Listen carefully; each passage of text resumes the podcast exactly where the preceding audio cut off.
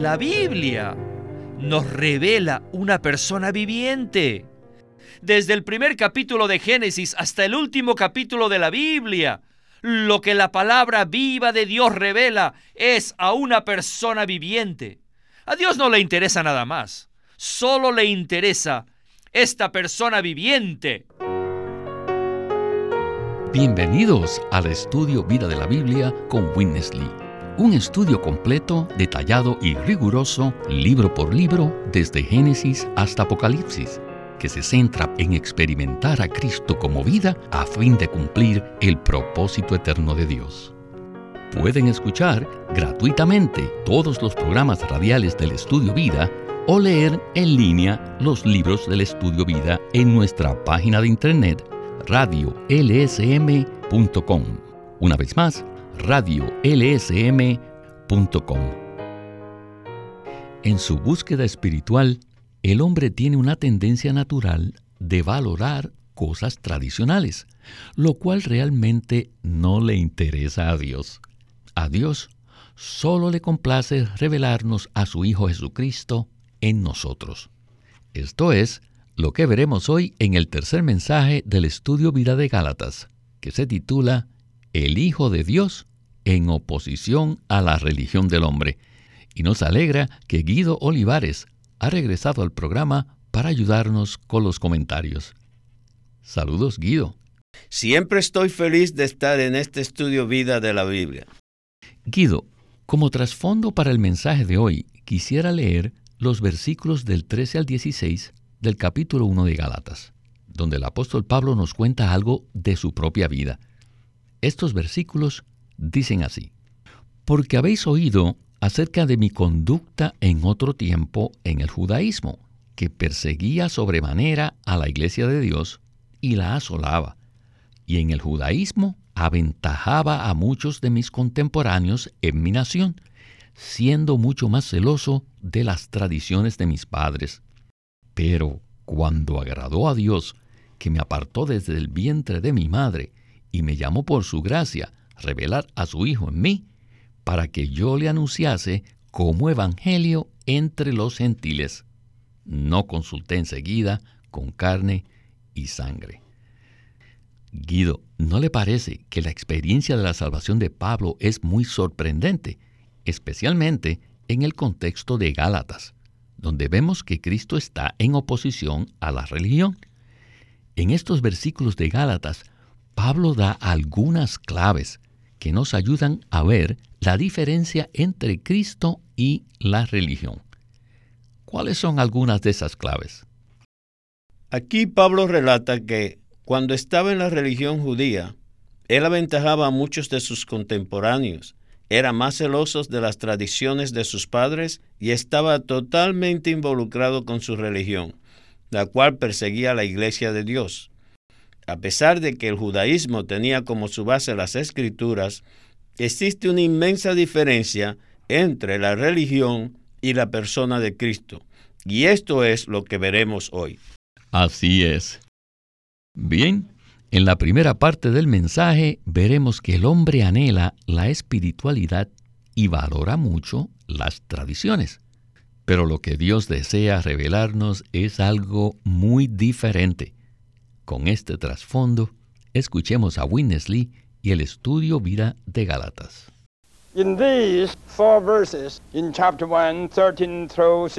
En estos cuatro versículos del capítulo 1, del 13 al 16, el Hijo de Dios está en contra de la religión creada por el hombre. Nosotros no tenemos este concepto. En estos cuatro versículos, Pablo escribe primero que él estaba en la religión y dice, porque habéis oído acerca de mi conducta en otro tiempo en el judaísmo, lo que realmente se refiere a la religión judía. Y continúa que perseguía sobremanera a la iglesia de Dios y la asolaba. Aquí vemos el contraste entre la religión judía y la iglesia de Dios. Pablo era una persona tan religiosa hasta tal grado que aún perseguía la iglesia sobremanera, porque la iglesia de Dios era algo muy distinto a su religión, y esta diferencia llegó a ser tan grande que una gran parte de los judíos habían llegado a ser salvos por el Señor y por ende traídos a la iglesia. Fueron sacados del judaísmo y por eso Pablo odiaba la iglesia y la perseguía. Pablo era muy, pero muy religioso.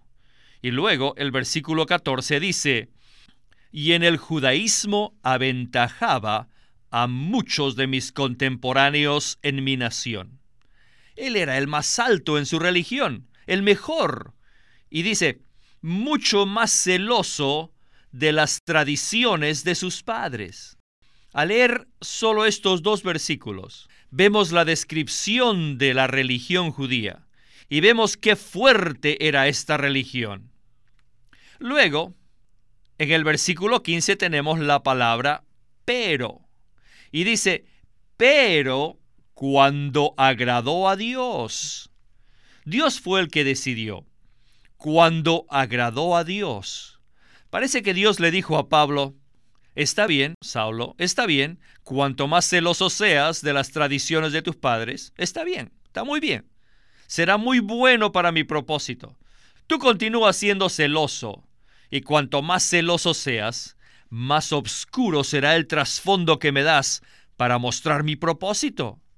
Y llegado justo el día cuando Saulo de Tarso iba por el camino de Jerusalén hacia Damasco, en ese día le agradó a Dios derribarlo y él dice, le agradó a Dios que me apartó desde el vientre de mi madre y me llamó por su gracia revelar a su Hijo en mí. Mientras que era tan celoso por la religión de sus padres, le agradó a Dios revelarle a una persona viviente. El punto importante aquí es que esta persona viviente que es el Hijo de Dios, está contra la religión del hombre. Amados hermanos, no solo existía esta oposición durante los tiempos del apóstol Pablo, sino que desde entonces hasta el día de hoy, a través de todos los siglos, el hombre siempre ha prestado atención a la religión, a las tradiciones, y no a esta persona viviente. Pero la Biblia nos revela una persona viviente. Desde el primer capítulo de Génesis hasta el último capítulo de la Biblia, lo que la palabra viva de Dios revela es a una persona viviente. A Dios no le interesa nada más, solo le interesa esta persona viviente. Guido, me llama la atención que a través de los siglos el hombre siempre se ha interesado en la religión y por tanto busca la espiritualidad y se aferra a las tradiciones. Pero según la Biblia, a Dios solo le agrada revelarnos a su Hijo Jesucristo en nosotros. Entonces, quisiera preguntarle lo siguiente. ¿Cuál es la diferencia que existe entre la religión y la revelación que Dios nos da de Cristo en nosotros. Bueno, primero debemos decir que Dios no nos revela ninguna religión nueva. En otras palabras, es un hecho que Dios no nos revela ninguna religión. Sin embargo, a lo largo de toda la historia, vemos que el hombre siempre ha tratado de formar alguna religión usando partes de la Biblia aunque la palabra no tenga nada que ver con la religión. Sí, hay religiones, pero estas son el resultado de hombres que se han esforzado en hacer algo para Dios, pero aparte de Él y sin Cristo. Lo que a Dios le agrada es revelar en nosotros una persona maravillosa y gloriosa, su Hijo. Cristo no es ninguna religión, ni tampoco forma ni dirige ninguna religión. El Hijo de Dios es una persona viviente que Dios nos revela en nosotros. Toda la Biblia nos revela a Cristo en tipos y figuras en el Antiguo Testamento Y la realidad de estos tipos y figuras la encontramos en el Nuevo Testamento. El punto crucial de este mensaje es que esta persona viviente, el Hijo de Dios, está en oposición a la religión del hombre. Debemos proclamar que existe una gran diferencia entre la religión y el Hijo de Dios. El Señor Jesucristo no es una religión. Amén. Guido, gracias por este comentario. Bueno, regresemos de nuevo a Winnesley. Adelante. El punto central de toda la Biblia. No es una práctica, ni una clase de doctrina, o una ordenanza, sino una persona viviente. Amados hermanos, tengo una carga pesada de decirles quién es esta persona viviente. En Gálatas 1, 15 y 16 dice, pero cuando agradó a Dios, revelar a su Hijo en mí.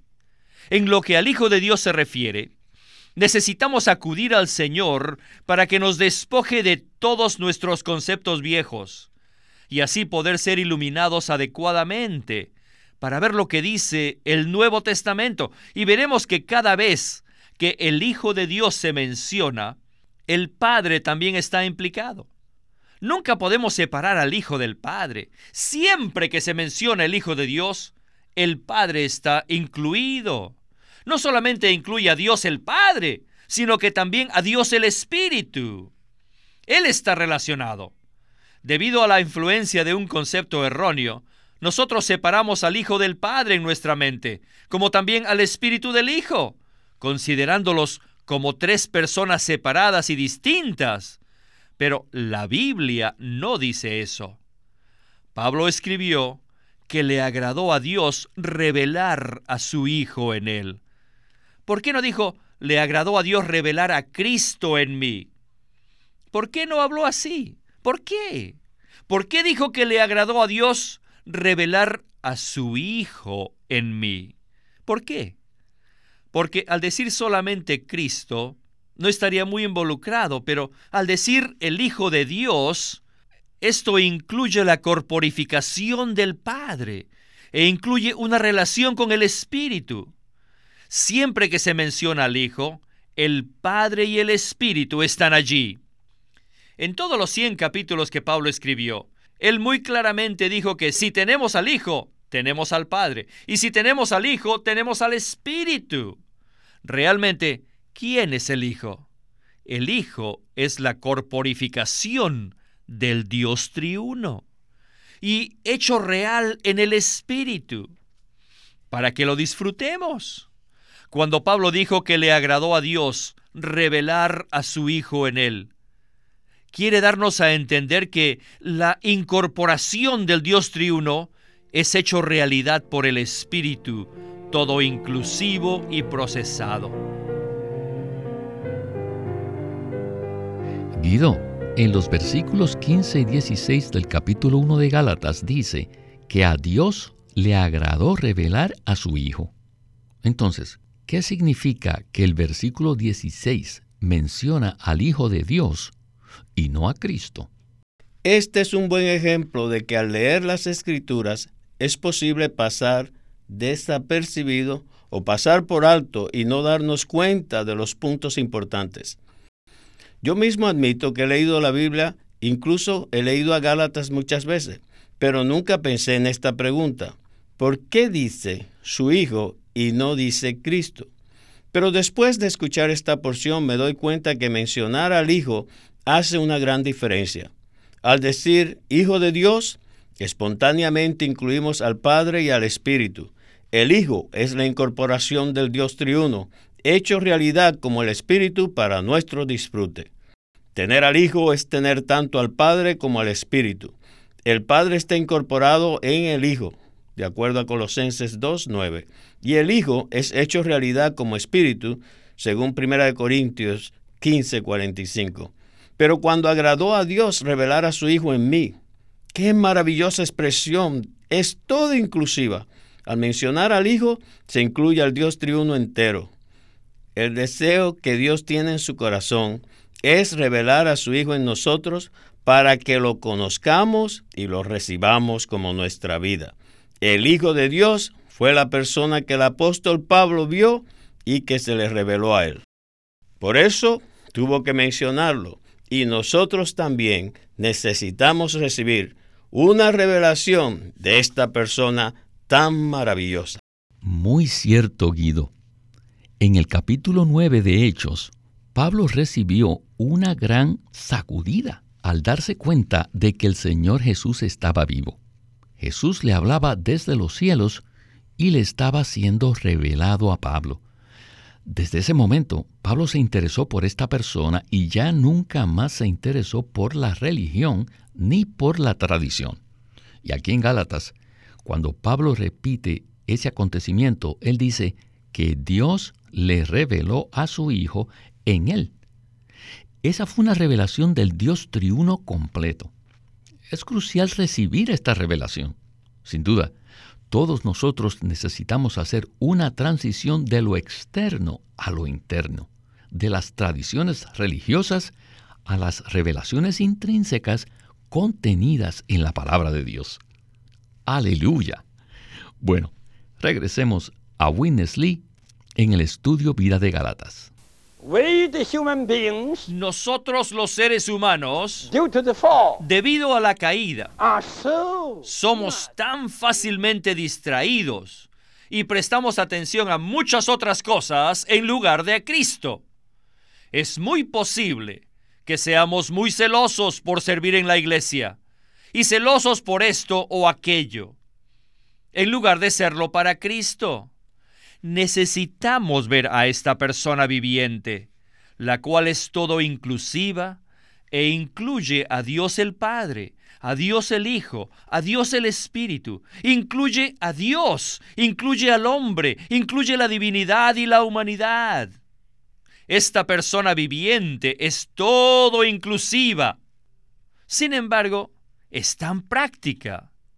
Es tan práctica que ahora mismo está dentro de nuestro espíritu en el espíritu de los creyentes y a la vez está en los cielos como el Señor, como la cabeza, el Rey de Reyes, el Cristo de Dios, el sumo sacerdote celestial y el ministro celestial. Él está allí con muchos otros títulos. Sin embargo, es tan práctico que está dentro de nosotros. Y este amado, querido, todo inclusivo que está en nosotros es todo. Miren, un día, mientras Pablo iba por el camino, con una sola mirada que el Señor le dio, esta persona viviente lo derribó. La persona viviente vino a Saulo y le dio solo una miradita, una mirada, y luego él respondió, Señor, ¿quién eres? El Señor respondió, soy Jesús. Saulo se sorprendió al enterarse de que Jesús estaba vivo y vino a hablar con él. El viviente vino a él. Desde ese día en adelante, los velos de Pablo fueron quitados. La mente aguda de Saulo fue iluminada con respecto al Hijo de Dios y empezó a ver a una persona viviente, una persona viviente. Él se interesó por esta persona y ya nunca más le importó ni la religión ni la tradición. Necesitamos orar para recibir este tipo de revelación. Y no solamente por nosotros, sino también debemos orar por muchos otros para que ellos también vean a esta persona viviente. Y no lo reemplacen con cosas como el día sabático y sus ritos. Debemos orar para que muchos vean a esta persona viviente en vez de preocuparse por otros asuntos como cubrirse la cabeza o la santidad o el profetizar o como así dice Jehová. Aparte de esta persona como la realidad y el contenido verdadero de la vida de iglesia, aún nuestra vida de iglesia se convertirá en una tradición. Debemos ver esta persona viviente. Oh, necesitamos ver a esta persona viviente. Al Hijo del Dios vivo, el cual es la incorporación del Dios triuno y el que se hace muy real por medio del procesado espíritu vivificante. No valoren tanto su conocimiento bíblico, sus experiencias, ni lo que tienen, ni tampoco valoren sus logros espirituales, todo lo que hayan logrado. No tiene mucho valor. A diario debemos experimentar a esta persona viviente, momento a momento. ¿Qué es la iglesia? La iglesia es el cuerpo de esta persona viviente. La iglesia es la práctica y la expresión viva de esta persona. Y esta persona viviente es maravillosa. Es una persona viva y no una religión. El judaísmo fue una religión formado por el hombre, con letras muertas y con tradiciones vanas. Pero el Hijo de Dios es vida la vida increada, la vida eterna de Dios, como el Espíritu todo inclusivo, la realidad divina. ¿Qué quieren ustedes? ¿A cuál de los dos escogen? Yo no quiero ninguna religión.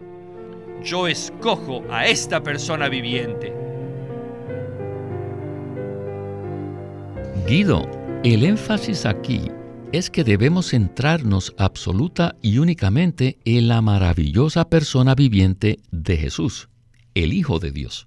Y además, debemos tener un cambio en nuestro entendimiento acerca de la Iglesia. ¿Podría usted decirnos cómo sucede este cambio en nuestro concepto de las demás cosas hacia la persona de Cristo y su cuerpo? Debemos orar para recibir una visión de la persona viviente del Hijo de Dios. Si vemos que Cristo no es una religión, sino una persona viviente, también veremos que la iglesia, su cuerpo, no es una organización ni una religión, ni tampoco consiste de unas normas de conducta o ciertas prácticas espirituales. Muchos cristianos se preocupan tanto por sus prácticas, enseñanzas y preceptos y otras cosas de poca importancia y no prestan atención a Cristo, Debemos entender que la iglesia que Cristo está edificando, su cuerpo, no es una organización ni una religión que practica ritos religiosos o se rige por normas de conducta espirituales. Ni tampoco se refiere al hablar de lenguas o a las sanidades. Hay muchas, muchas cosas espirituales que nos distraen de la persona viviente de Cristo. La iglesia es un organismo viviente que se compone de todos los redimidos en Cristo es un cuerpo, no es una organización. Necesitamos recibir visión de la cabeza, Cristo, y del cuerpo, del Cristo que es la iglesia. Gracias, Guido. En el mensaje anterior vimos que muchas de las expresiones que usa el apóstol Pablo en su ministerio no se encuentran en otras porciones del Nuevo Testamento y que según Colosenses 1.25, el ministerio de Pablo completa la revelación divina si no fuese por sus escritos, la revelación divina no estaría completa.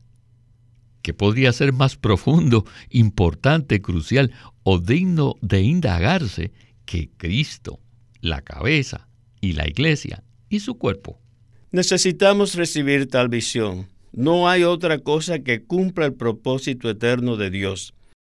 Aparte de Cristo, la persona viviente del Hijo de Dios, todo lo que tenemos es religión. Debemos estar constantemente ocupados con Él y no con la religión.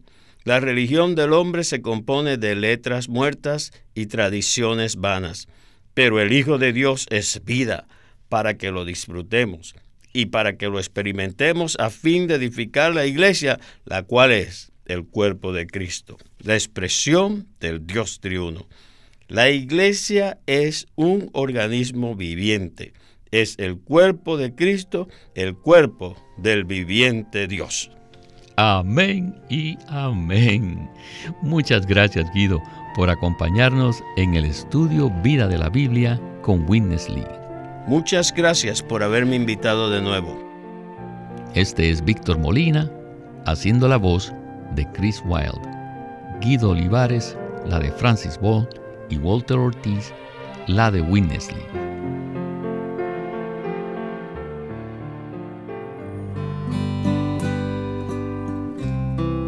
Ahora queremos anunciarles el libro La economía de Dios por Witness Lee.